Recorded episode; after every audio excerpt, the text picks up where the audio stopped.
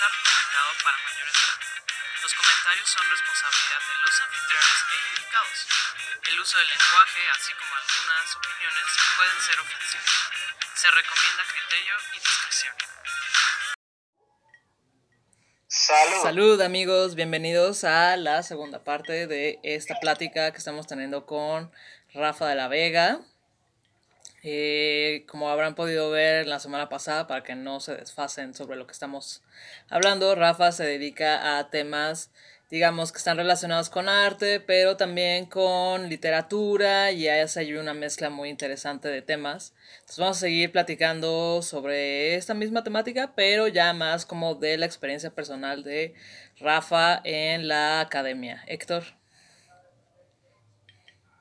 Pues bienvenidos a este podcast, ¿no? Su podcast favorito de investigación y chismes candentes. Eh, pues eh, estamos aquí, pues Katia, yo que soy Héctor, y pues estamos aquí con nuestro buen amigo Rafa de la Vega. Y bueno, Rafa, pues vamos a iniciar con la primera pregunta, ¿no? De cuándo y por qué decidiste que te ibas a dedicar a investigar esto que tú investigas, a hacer esto que tú haces. Ok. Así como sucedió, se lo voy a contar. Yo estaba muy feliz impartiendo clases de preparatoria y también en universidad. Em, impartía taller de lectura y redacción, filosofía, historia, historia, así, historia universal contemporánea me gustaba y me sigue gustando, me, encanta, pero un día me enviaron vía correo electrónico una convocatoria, ya no me daba tiempo de aplicar ese año, pero me interesó mucho el objetivo, los objetivos particulares y el objetivo general de la maestría, las líneas de investigación, por lo tanto decidí que quería estar en esa maestría. Sin embargo, no sabía muy bien con qué aplicar tenía ahí una propuesta de una novela que se llama La invención de Morel, de Bill Casares, un escritor argentino, pero no me convencía. Y un día estaba escuchando la radio, un programa que me gustaba mucho, que ya ahorita salió del aire, y hablaban sobre lo camp, precisamente, sobre lo camp, concepto que yo también ya había visto por ahí en una página como de Pijama Surf o una, una madre así, ¿no? Una, una página, y había visto qué era lo camp, por qué era por qué, no porque era importante, sino qué era tan llamativo de esta, de esta nueva sensibilidad estética. Y dije, quiero hacer algo sobre esto, pero no sabía con qué. Eh, ya después recordé que había una novela llamada Santo, novelucha libre, que era un pastiche de, les digo, les decía en el podcast pasado, horror cósmico, novela policíaca y películas del santo, filmes del santo. Y las películas del santo son mucho, mucho del cine de superhéroes lo es. De hecho, el, podría decirse que, la estética del superhéroe es una estética camp. O sea, ¿quién se pone, que, se pone mallas, ¿no? Para, salvar el mundo. O, usa esos colores, ¿no? Tan brillantes y tan artificiales. Entonces el santo es eso. Una máscara plateada, una capa. Realmente necesitas una capa para pelear realmente necesitas este, esas botas tan brillantes. Y a partir de ello decidí que quería darle un enfoque a la novela, una lectura, mm, sí, una lectura mucho más interesante y decidí que ese iba a ser mi, trabajo. Ya le fui dando estructura al proyecto y, cuando lo presenté le gustó mucho a, a dos personas, que hoy son mi directora de tesis y mi asesora principal y mi asesor, eh, pues lo conocí más recientemente, al, segundo asesor. Lo conocí más recientemente y entonces ahí quedó. Esa es como la anécdota de, por qué llegué a ese proyecto en concreto. Pudo haber sido otro, porque tenía también eh, una novela eh, de Philip K. Dick, pero al final habría que hacer un trabajo más en inglés para lo cual habría estado preparado y también me habría gustado, pero decidí esto porque también me pareció una buena oportunidad para mencionar el trabajo de un mexicano. José Luis Arate es un escritor vivo, afortunadamente. Les decía que lo, lo hace un par de, horas. lo sigo en Twitter, me encanta lo que escribe, escribe cuentos padrísimos, tiene, tiene dos novelas muy, muy, muy, conocidas, muy conocidas en el ámbito de la ciencia ficción y de la fantasía mexicana, pero ojalá fuera más popular, no lo es, no es el caso, pero así es como llegué al, proyecto. Oye Rafa, ¿y ha sido fácil como desarrollar tu proyecto de investigación o seguir este camino de la academia? Creo que ha sido fácil porque desde, desde la primera carrera y más aún con la segunda, adquirí el rigor de leer críticamente. Cuando yo tomo un libro, cualquiera, yo lo rayo, hago fichas, sea cual sea, sea de psicología, sea una novela, sea un, libro de crítica de, cine, leo mucho de manera crítica. Entonces, cuando busco algo, yo ya sé cómo lo voy a encontrar. Entonces, digamos que tengo esa más bien me inventé, me adjudiqué esa habilidad o esa característica, por lo tanto ha sido relativamente más fácil. Tengo compañeros que no están familiarizados con esa, con esa forma y esto podría ser un buen consejo para quienes escuchan y quieren ser investigadores en algún momento. Tienes que leer con sumo cuidado y, y para no trabajar doble, cada vez que leas un libro, pues hazte unas fichas, hazte, haz, subrayalos, o sea, ¿para qué los quieres tener intactos los libros? Yo soy así o sea, yo sí tengo mis libros totalmente rayados, totalmente doblados.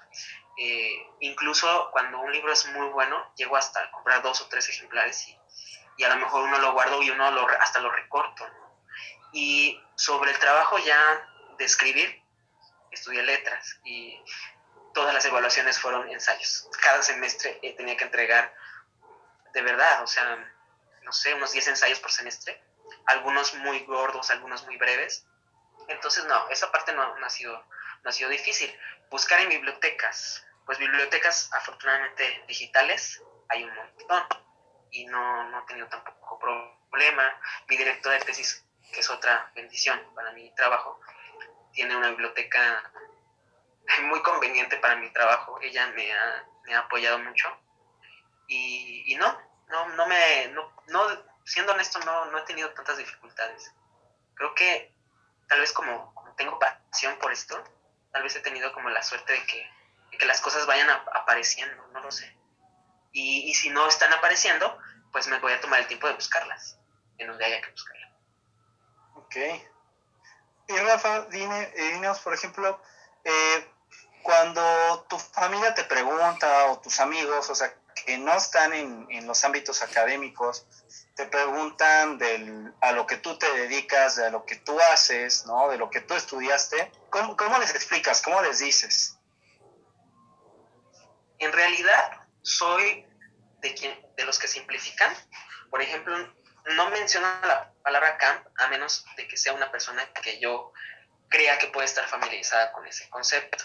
Si no, pues nada más digo, ah, mira, pues es que mi novela es un pastiche y definir pastiche es mucho más sencillo que definir qué es Camus, lo Lovecraftiano y el horror cósmico. Entonces les digo, ¿sabes qué? Pues mi novela es una especie como de parodia, una suerte de parodia, en donde se están eh, mezclando diversos estilos. Entonces lo que hago es explicar cómo cada estilo opera en, en la novela. ¿no? Estudio esa novela, pero generalmente mis amigos se interesan más por lo que hago en la maestría como en el en, las clases, o sea, que las materias que llevo, ¿no? Por ejemplo, he llevado estética, curso de cine, curso de, voy a llevar uno de poesía, de algo que se llama, eh, pues sí, o sea, eh, algo así como, podría decirse como hermenéutica del arte, ¿no? Teoría del arte, eh, fotografía. Mi primera clase, la primera, la primera que tuve de la maestría fue de fotografía. ¿Qué sabía yo de fotografía? Nada o sea, no sabía nada, no sabía ni siquiera eh, nada, o sea, no, no tenía ni idea y aprendí un montón y me encantó y hasta estaba pensando en cambiar mi proyecto de, algo de, foto porque me apasionó. Conocí, conocí muchos, muchos fotógrafos y cinematógrafos, o sea, gente que hace foto para cine. Me, me, enamoré de esto. Y, y creo que que sí trato de, de ser más, eh, más sencillo, no, no, no. He visto dos actitudes en colegas y en compañeros. Algunos quieren como cuando les preguntan qué estudian, como que quieren explayarse y quieren decirlo todo.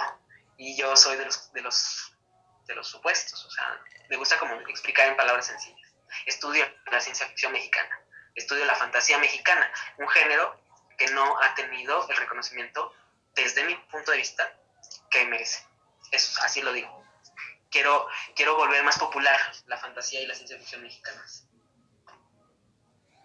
Sí, yo creo que hasta ahorita de las entrevistas que llevamos, creo que ya nos podemos empezar a dividir en esos dos grupos de, bueno, tres, porque la entrevista pasada fue como, yo lo explico muy fácil y mira, así rápido ya estuvo y entonces me quedé así como con la boca abierta, pero de ahí en fuera, la mayoría es como, no digo ni madres porque qué huevo estarle dando vueltas, o lo digo lo más simple posible porque, güey, la gente se pierde en algún punto de la explicación y creo que algo muy en común con nosotros es que nos mama estar hablando de nuestros temas de investigación, ¿no? Entonces te vas como gorda en tobogán diciendo, no, pero es que aquí y allá y en algún punto de la conversación la gente ya te pierde, ¿no?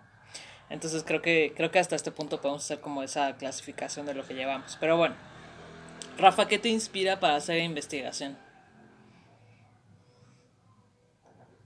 Me inspira que realmente lo disfruto. O sea, yo no sé si esto lo había, no lo había dicho en nunca en un podcast, porque es la segunda o la tercera vez que participo en uno.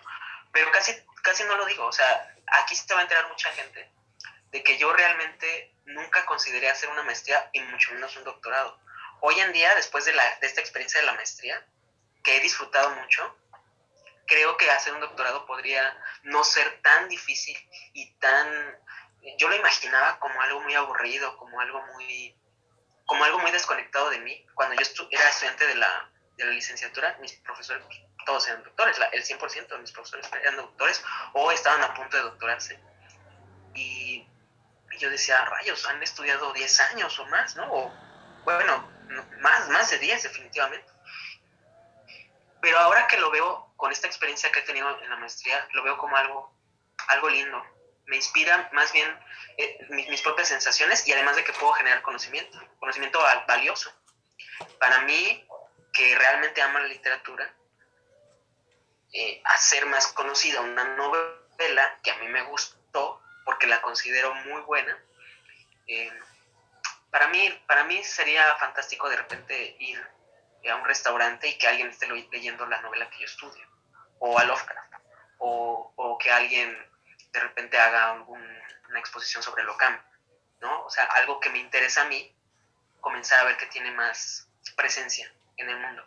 Eso es lo que me motiva, digamos, la, la esperanza de poder eh, ver las, que las cosas que a mí me impactaron muy positivamente también les pueden impactar a otros de la misma manera, de una manera tan, tan enriquecedora. Porque a lo mejor muchos dirían, bueno, pues es que las, las películas de superhéroes, y sobre todo las del santo, que deben ser como, o sea, podrían alguien pensar, qué mala calidad el superhéroe mexicano en relación con los superhéroes de Estados Unidos pero no, no es del todo cierto esa afirmación. Entonces, a mí me inspira eso, volver popular, algo que a mí me, me, parece fantástico, grandioso. De hecho, digo aquí como comentario esto que mencionas de superhéroe mexicano, realmente al superhéroe mexicano no se le dio todo el despliegue que se le dio al superhéroe eh, pues estadounidense, ¿no? Que aparte también el superestadounidense tuvo momentos de, de crisis, ¿no? O sea, son momentos donde estuvo a punto de desaparecer la figura de superhéroe como tal, ¿no? Entonces, realmente pues hay una serie de lógicas externas que atienden a cómo se trabaja la, la figura del superhéroe y que donde entran pues tanto en juego el público como los mismos productores, los mismos creadores de contenidos, ¿no? Entonces sí, sí es una cuestión ahí interesante.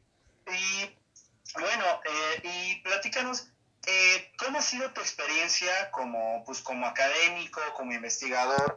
¿Qué es, en términos generales, cómo, cómo, has vivido toda esta experiencia? Ha sido poca porque todavía no termino la maestría, o sea, todavía no tengo ese documento que diga soy maestro en estudios de arte y literatura.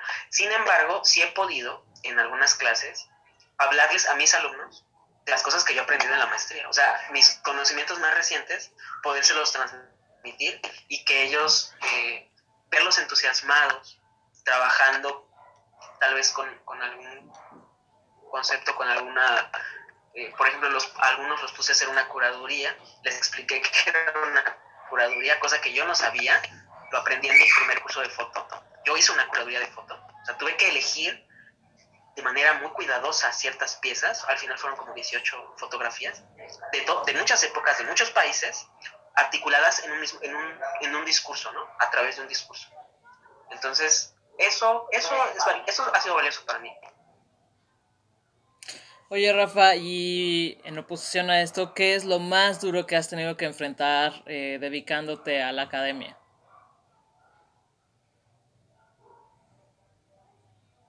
Pues lo más duro, supongo que, bueno, voy a, decir algo muy personal, y es que, de repente sí me he llegado a sentir como muy presionado con algunos trabajos finales, con algunos proyectos, pero tal vez ha sido porque no, no he sido un estudiante que solo estudie. También me gusta dar clase, también trabajo. Entonces, pues le tengo que dedicar un poco de tiempo a todo. Mm, no, yo no he visto por parte de mi universidad falta de apoyo.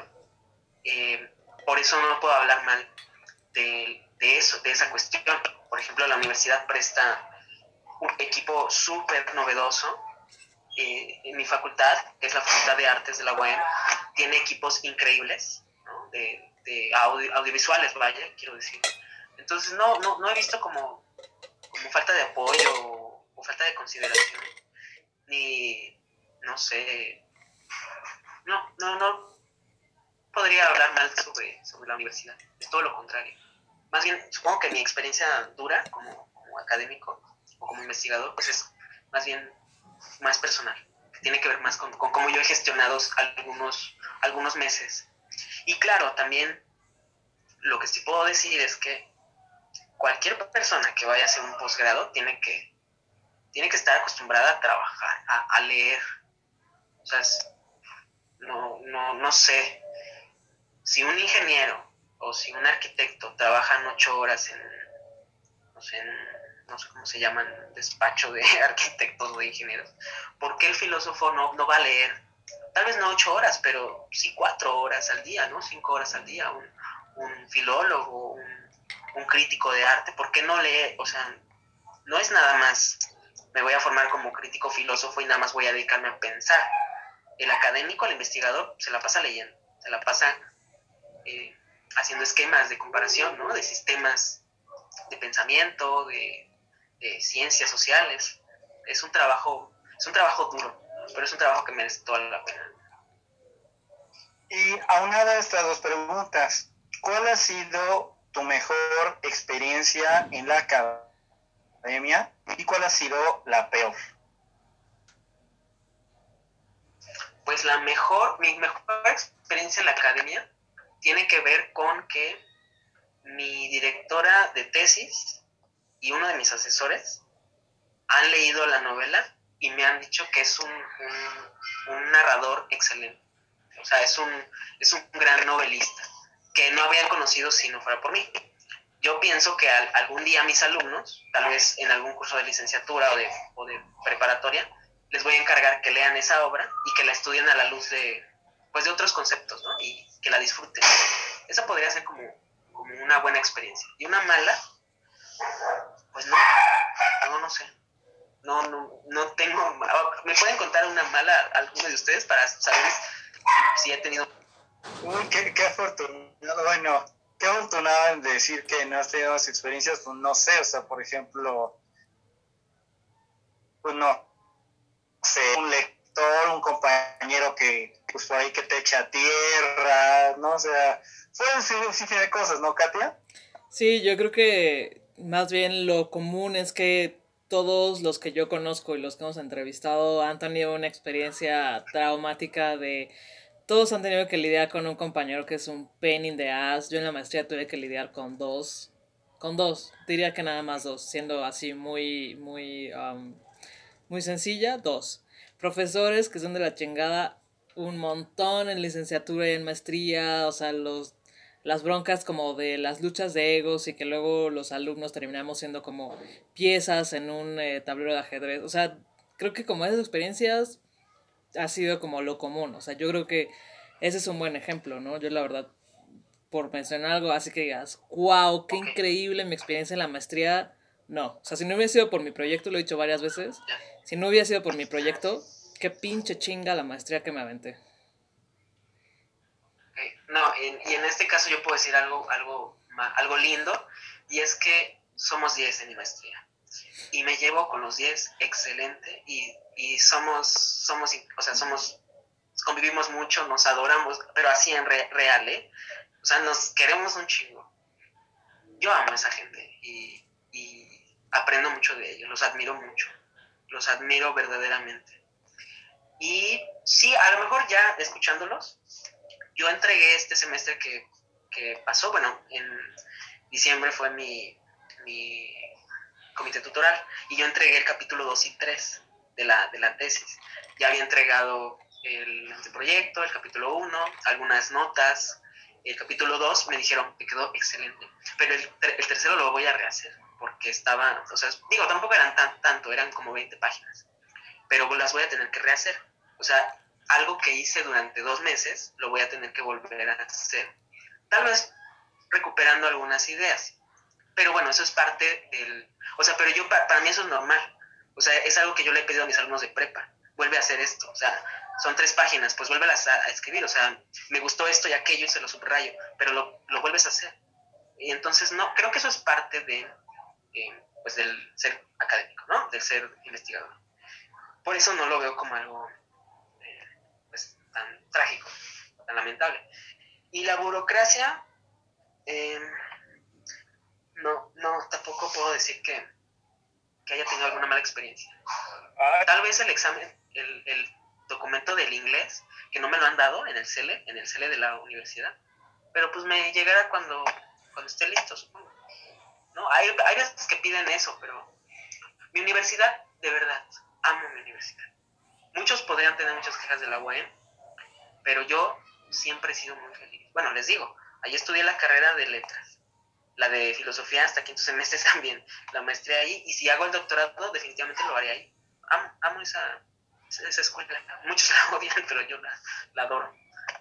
Qué, qué, afortunado y sobre todo por lo que dices, porque pues yo tengo muchísimos amigos que estuvieron ahí y hay muchos que la detestan, ¿no? Que la odian, ¿no? Y ahora sí me recordaste mucho este meme de, de ay, todos te odian, pero yo te amo, ¿no? Entonces, y pues qué fortuna la tuya de que te ha ido muy bien y, y de que pues te ha ido muy bien con, pues, con tus compañeros, ¿no? ¿Qué he hecho la siguiente, tiene que ver con la siguiente pregunta, no, Katia. Sí, sí, pero si quieres, hazla tú. Creo que eh, desde que le das el tinte de esta es la parte candente, creo que esa puede ser tu pregunta, así es que dale, güey, por favor. Ok, bueno, pues Rafa, platícanos, a ver, ahora sí, eh, si tú conoces algún chisme candente de, o sea, pues que hayas, escuchado, que te haya pasado, que le haya pasado en que conoces, de ahí de, de pues, pues de de algún lugar, ¿no? Porque digamos esto, como siempre lo decimos en este programa, pues puede que pues sepamos chismes de otra universidad en otro país, muy lejos, muy lejos de aquí, y todos los personajes de los que hablamos no existen en este en México. Entonces, eh, algún chismecillo, Rafa, que tú te sepas. Un chisme. Bueno, es un chisme que tiene que ver conmigo y con un compañero pero es afortunadamente como que ya está quedando atrás. Y es que resulta que un profesor, un profesor ya, ya grande, pero pues que tiene, digamos, una opinión muy importante, ¿no? Dentro de la, de la maestría.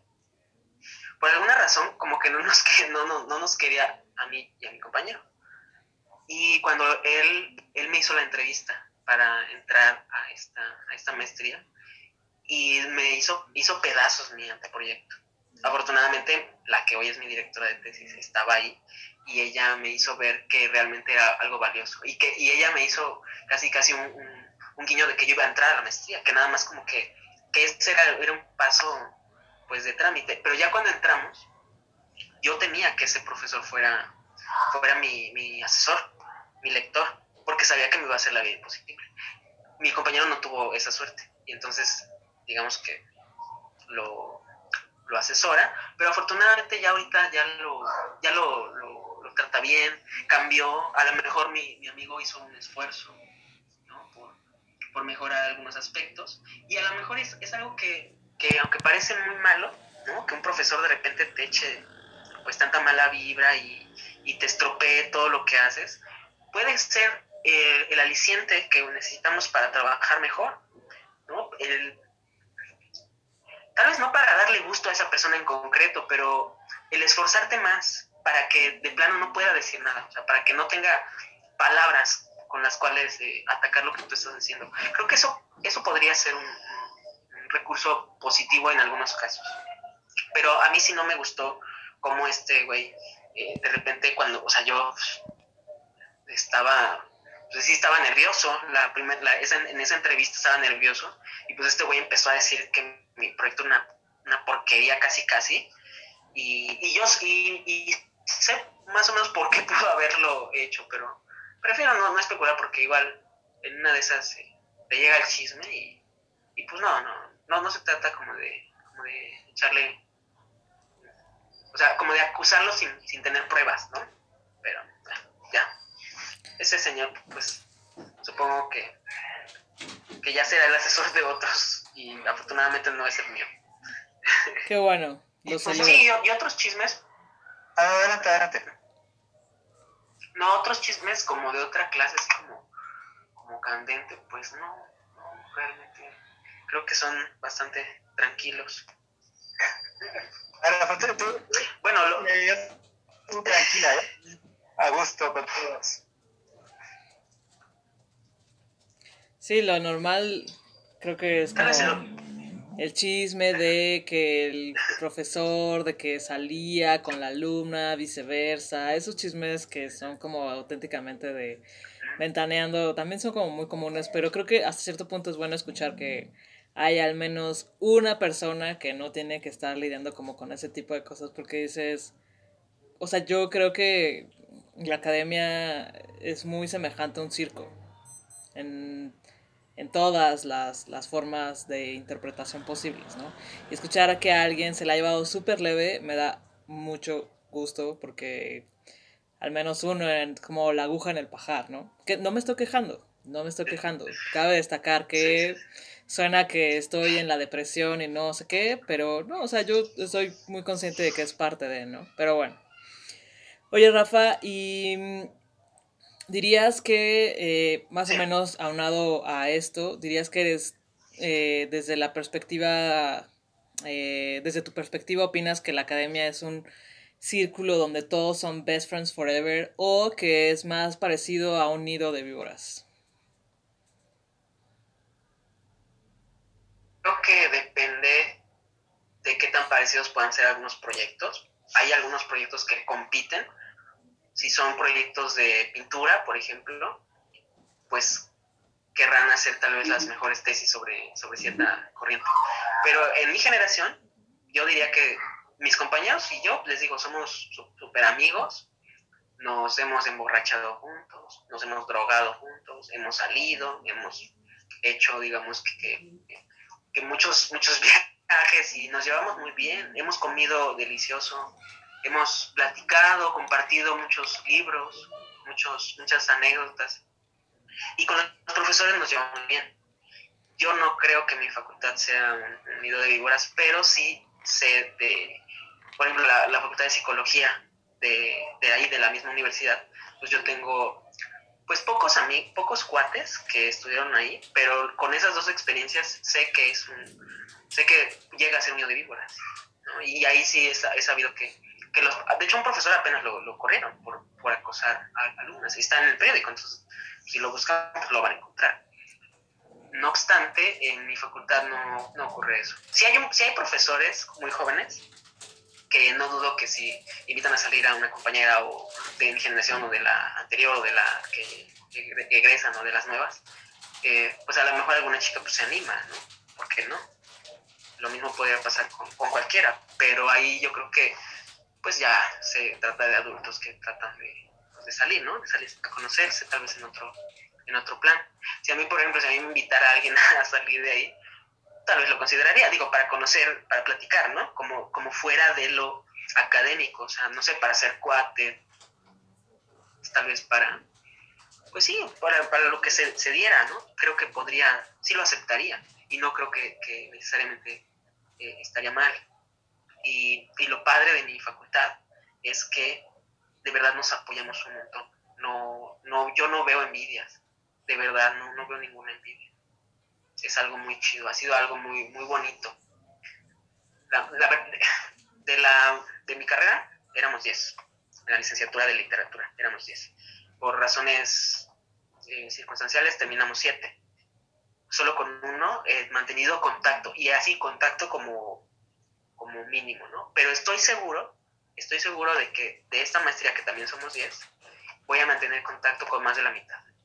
Y así como amigos y, y llevándome, llevándome bien. Bueno, uno de, uno de ellos es un gran amigo mío y, y también lo conocí, Héctor, ¿no? que, que, es este, que es Benjamín. Y somos súper amigos, o sea, platica, estamos platicando en la mañana, justamente, ¿no? Estamos platicando así por teléfono. Digo, no, pues claro, pues somos, somos cuates, o sea, nos, nos apoyamos. Pero sí, sí sé que hay un chingo de, pues de profes que salen con sus alumnas o hasta tal vez que condicionan, ¿no? Las, los, votos de los, de los proyectos y de las tesis a, circunstancias y pues, o, de varo tal vez, tal vez ni siquiera tiene que ver con acoso sexual, sino de varo y pues eso es lamentable, qué triste que, que alguien lo tenga que vivir, no se lo deseo a nadie, de verdad. Y eh, pues ya por último, bueno, por último sobre esta pregunta, eh, pues afortunadamente existen, eh, existe el apoyo. Creo que nadie, creo que muy poca gente estudiaría un posgrado sin una beca. Algunos lo harían, algunos, de hecho muchos pagan en universidades privadas por, por un posgrado, pero que exista una beca o que exista descuentos en, en las colegiaturas y que existan apoyos económicos para impresión de tesis, eso, eso lo hace muy valioso y eso, eso siempre se agradece.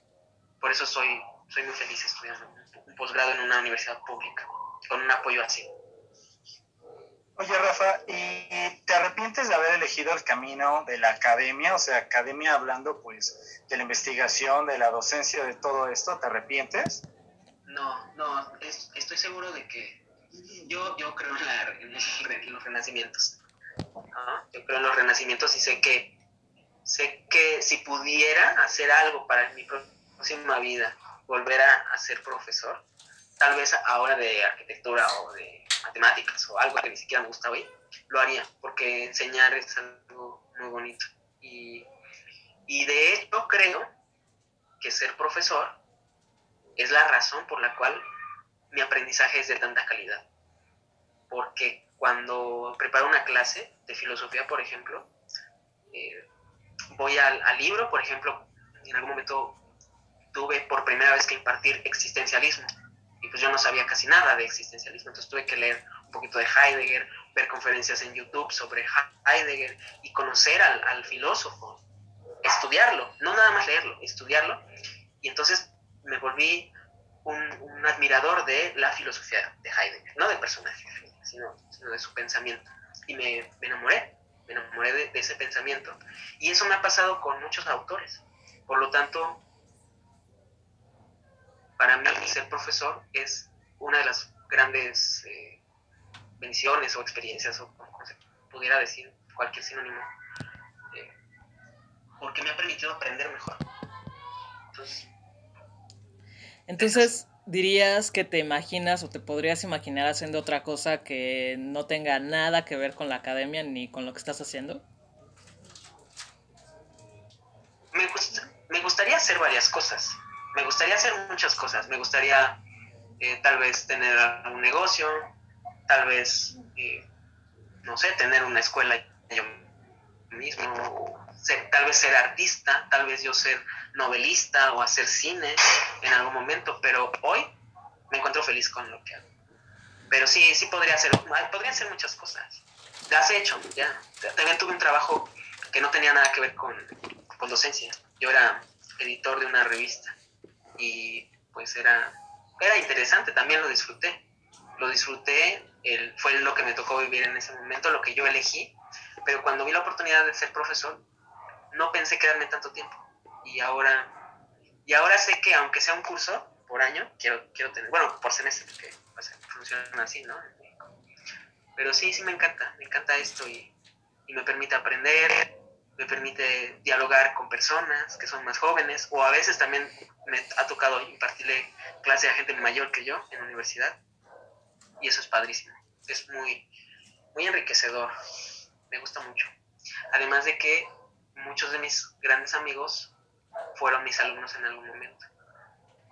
Hay, un, hay un estudiante que salió de, de Tech Milenio pues hace poquito, el, en agosto, y hace poco me invitó a hacer un podcast con él y pues ahí lo, anda, lo andamos haciendo. O sea, yo como invitado, no crean que, que yo este, que es, yo soy titular de ese podcast, ¿no? Pero, pero sí, me gusta dialogar con la gente, me gusta platicar. Amo eso, escucharlos y hablarles de cosas que me entusiasman. Y eso se puede hacer muy bien en, la academia también. Imagina que pues tienes todos los recursos, todos los convenios, los permisos, las facilidades para hacer tu investigación, para trabajar. En, o sea, así que tienes todos los libros, como decías, tienes, tienes todas las cosas. ¿Cómo sería ese mundo utópico? Si, entendí la pregunta, creo que, o sea, si tuviera todo a, a mi alcance, pues estudiaría la ciencia ficción porque es el género que más me gusta estudiaría la ciencia ficción, eh, y haría una historia mundial de la ciencia ficción. Ese sería como mi, mi, gran proyecto de vida, ¿no? Una historia mundial de la ciencia ficción, de toda, de, bueno, de casi todo el mundo, porque no sé si en África haya autores de ciencia ficción. A lo mejor en Sudáfrica sí, a lo mejor en Nigeria, en Egipto. Mm. Pero haría una historia ambiciosa de la ciencia ficción y eh, pues muy seguramente yo mismo me nutriría de eso, porque imaginemos que de repente encuentro en Polonia una novela, bueno, de hecho hay, eh, bueno, no sé si es polaco, eh, Stanislav Lem, no sé si así se pronuncia, pero el, el, autor de Solaris, no sé si conocen esa, esa obra, eh, hay, hay, dos piezas fílmicas sobre Solaris, pues haría una historia de, de eso, de la ciencia ficción muchos creen que a mí me gusta más la fantasía o el horror por mi proyecto, pero no, en realidad la ciencia ficción es como mi género. También eh, podría hacer una historia sobre el, sobre el cine de ciencia ficción, pero ahí sí lo acotaría, porque, pues imaginemos, ahí sí sería más, este, mm, yo creo que sería como más en Latinoamérica, ¿no? O en América, para incluir a Estados Unidos, pero sí haría, haría algo así, algo como lo que se propuso hacer Asimov, ¿no? Con, con la física, con la química, un, un estudio así súper ambicioso, o lo que hace Foucault, ¿no? Con, con, con, sus, con sus, obras más, más conocidas, o lo que hizo Freud, ¿no? Así, un, construir un sistema. Tal vez, eh, si, si fuera sobre filosofía y no sobre literatura, lo haría sobre, sobre pragmatismo. Me gusta mucho el pragmatismo, la filosofía. Eh, norteamericana conocida como el pragmatismo y desde luego el existencialismo, nada más que mmm, yo me alejaría de Sartre y de Camus y tal vez hasta de, de Heidegger, ¿no? Aunque Heidegger pues, no es... Eh, me gusta mucho también una, un autor que se llama Michel Onfray, que es, es francés y es un hedonista. Re recuperaría el hedonismo, ¿no? el hedonismo griego como, como la, la filosofía hedonista y la eh, recuperaría para el pensamiento actual contemporáneo. O sea, haría un chingo de cosas. Por eso les digo que, que no, este, pues sí, o sea, sí, sí, sí, creo que entendí la pregunta, ¿no, Héctor? O sea, si contara con todos los recursos económicos y los libros y las bases de datos, haría Oye, todo es que sin, sin aparte en tu utopía, creo que también, este, como que te anotas como 300 o 400 años de vida, ¿no? sí, exacto. Por eso te digo, o sea, al final es, es una utopía. La pregunta era utópica, ¿no? Totalmente. Totalmente, sí. Totalmente, pero que, sí, dice, dice, dice Rafa, no es que todo recurso significa también que pues puedo prolongar mi vida indefinida. Sin duda. Sí, sin que duda. el elixir de la vida va incluido ahí. Ojalá. La piedra filosofal. Ojalá hubiera algo así. Oye, Rafa, y este, ya nos has dado como varios consejos o, o, cosas o tips que le darías como a la gente que pretende dedicarse a la academia, ¿no? De estar acostumbrado a leer, tener el, o desarrollar más bien la, mm, capacidad de la lectura crítica, que no nada más es leer por leer, como bien dices, y, y, y de escribir, y de escribir bien, y todo esto. ¿Qué otros consejos le darías a alguien que está así como, mm, me dedicaré a la academia, sí, no? ¿Qué dirías? Eh, yo le diría, así bien sinceramente, que antes tiene que haber probado algo. En mi caso fue la, edición, eh, fue la, docencia. O sea, antes de ser académico, estudiante de maestría, pues me dediqué a otras cosas, ¿no? más, una más práctica, la otra pues que tiene que ver con compartir esos conocimientos. Porque a veces la gente, y digo, tampoco está mal, salta de la licenciatura a la maestría. Y pues es como haberle, es como seguir en, un noveno o décimo o un décimo semestre o así, duodécimo y así. Y, con un rigor más, pues, más pesado, entonces nunca experimentaste realmente lo que era ser un, egresado de alguna carrera. Yo, yo tal vez propondría, si se pudiera, si la gente lo desea, que hagan pausas entre sus estudios para que exploren otros quehaceres, otras maneras de, pues de entrar en contacto con la información.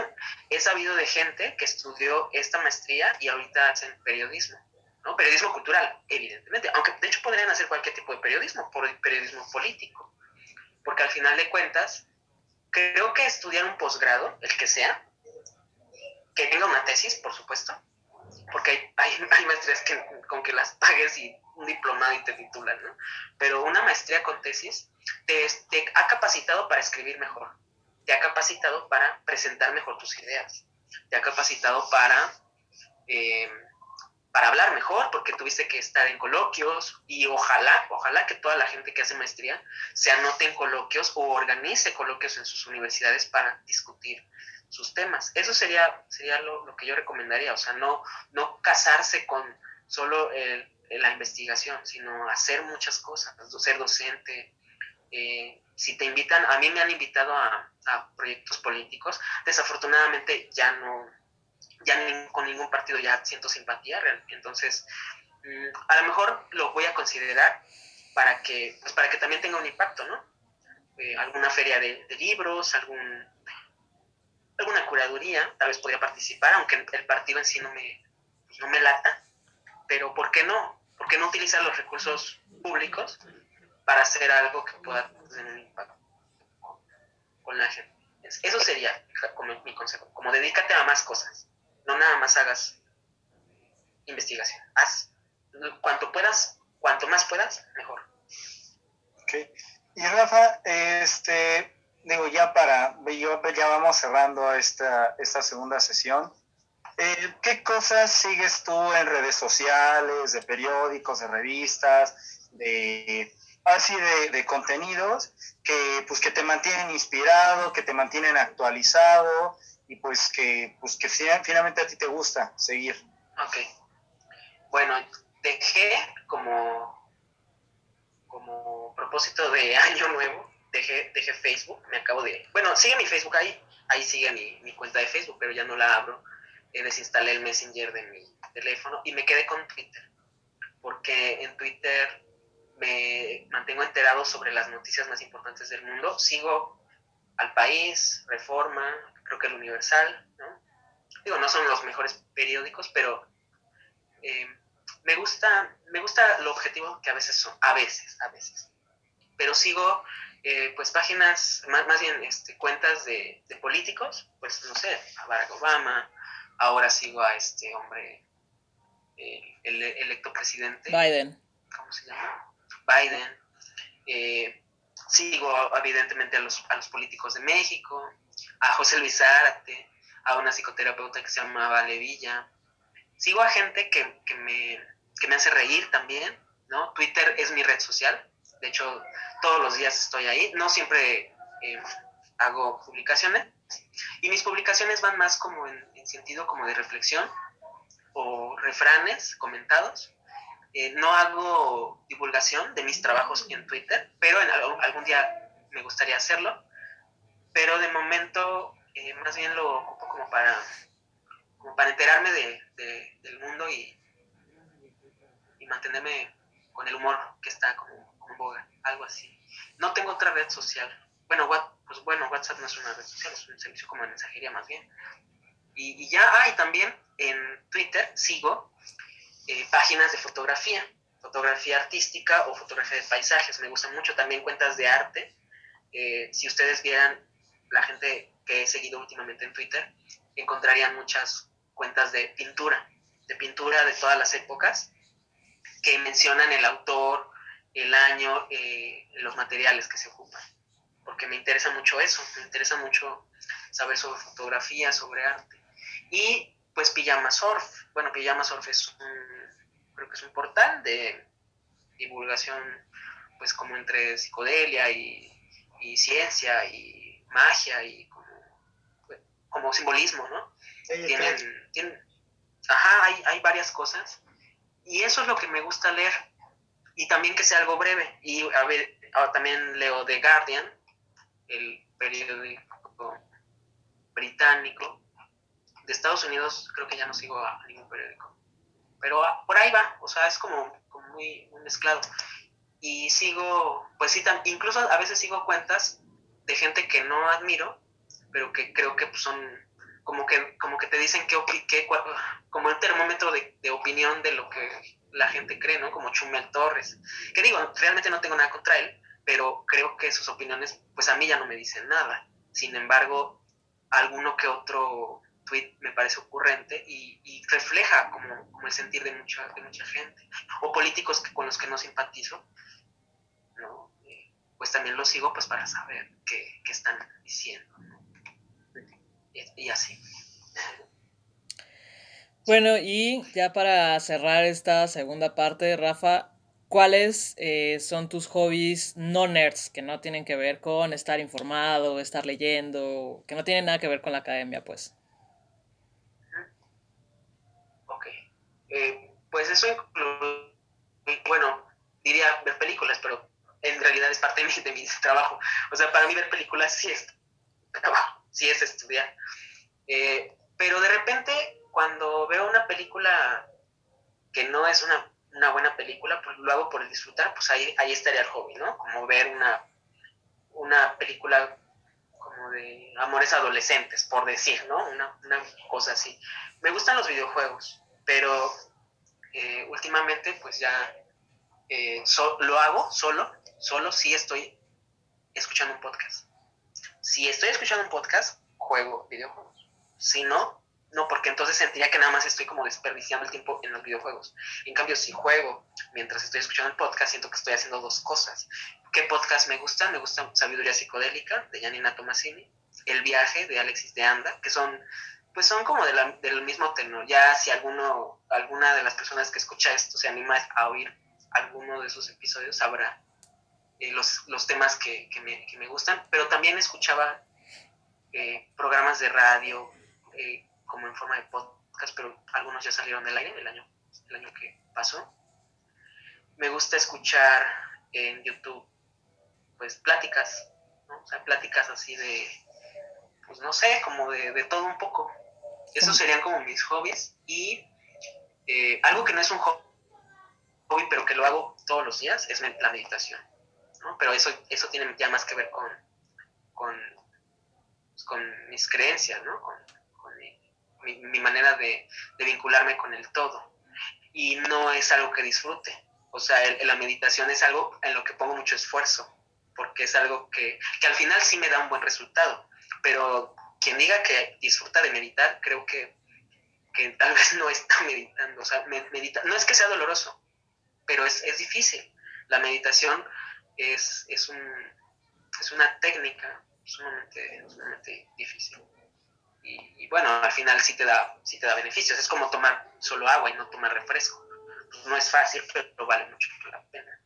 Son cosas que merecen la pena, el ejercicio, eh, no comer grasas, eso. Ay. Tan ricas que son las grasas. bueno, ok. Pues muchísimas gracias, querido Rafa, por ustedes este día. la verdad es que fue muy, muy, o sea, muy ilustrativo porque aparte nos hablaste de varias cosas ahí. este, Katia, no sé si quieres agregar algo a este para finalizar.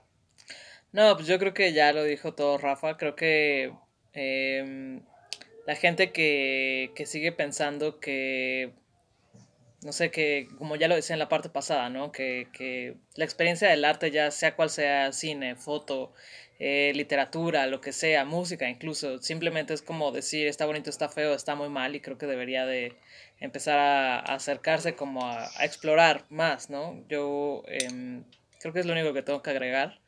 Y también nosotros como académicos, ¿no? O sea, creo que, creo que parte de la esencia de este proyecto es empezar a establecer puentes como con la gente, porque entre nosotros nos entendemos, o sea, yo no tengo bronca con entender ninguno de los temas eh, de, los, de los entrevistados que hemos tenido, porque de alguna manera manejamos como la misma jerga, manejamos como los mismos conceptos, entonces es como los entiendes, ¿no? Aunque sean temáticas diferentes, pero lo importante es como trascender del círculo de la academia para que la gente empiece también a entender, pero no nada más entender, sino acercarse a ellos mismos y decir, mm, mire, esto suena curioso, ahora vamos a ver de qué va, ¿no?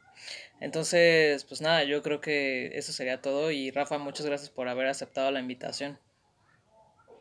Gracias, gracias por la invitación, realmente la, la disfruté, me gustó hablar de tantas cosas que, digo, al final espero haber respondido adecuadamente a, a casi todo, pero aún así disfruté mucho compartir con ustedes lo que hago y qué padre que tengan este, este proyecto y que dure mucho tiempo, que, que haya una diversidad de investigadores en todas las disciplinas científicas, de, de, ciencias humanas, de psicología, de humanidades, de arte. Eso, eso valdrá mucho. Con el tiempo yo creo que tendrán un repertorio de, de podcasts sumamente interesantes. Eso, eso es fascinante. Enhorabuena por lo que hacen. Gracias. No, pues muchísimas gracias de verdad por estar aquí, por compartir con nosotros. Y no, digo, y no, o sea, no, no hay maneras adecuadas de responder aquí. Este, pues es una pluralidad de perspectivas. El día de hoy, bueno, pues la tuya fue, creo, creo que ha sido la perspectiva más zen que hemos tenido aquí, de que todo, todo fluye, todo está bonito porque la verdad es que hemos tenido otros donde, híjole, donde la, la pregunta del chisme es como de, ay, me sé como 80 chismes, ¿cuál quieren? ¿No? Entonces, este, sí, o sea, ¿cuál quieren? Uno de sangre, uno de traición, uno de desamor. Dinero. Pero la verdad es que está muy padre, muchísimas gracias por, por acompañarnos hoy. Gracias a ustedes, que estén muy bien y feliz año nuevo y que este proyecto florezca mucho más. Un abrazo para los dos. Pues muchísimas gracias este, Katia, si gustas el, el, honor. Muchísimas gracias, Rafa, este, Héctor, por haber estado platicando el día de hoy. Pues amigos, muchas gracias. Esperemos que se la hayan pasado muy bien, que hayan disfrutado de la plática y sobre todo que hayan aprendido algo, ¿no? Creo que eso es lo más importante. Hasta aquí vamos a llegar con la entrevista de esta semana y la sesión de este día de hoy, que ya saben que es el chisme candente, según Héctor. Entonces, muchas gracias por haber estado aquí. Cuídense mucho, ya saben, si toman, no manejen y nos pongan malacopas. Cuídense, novatos. Bye bye.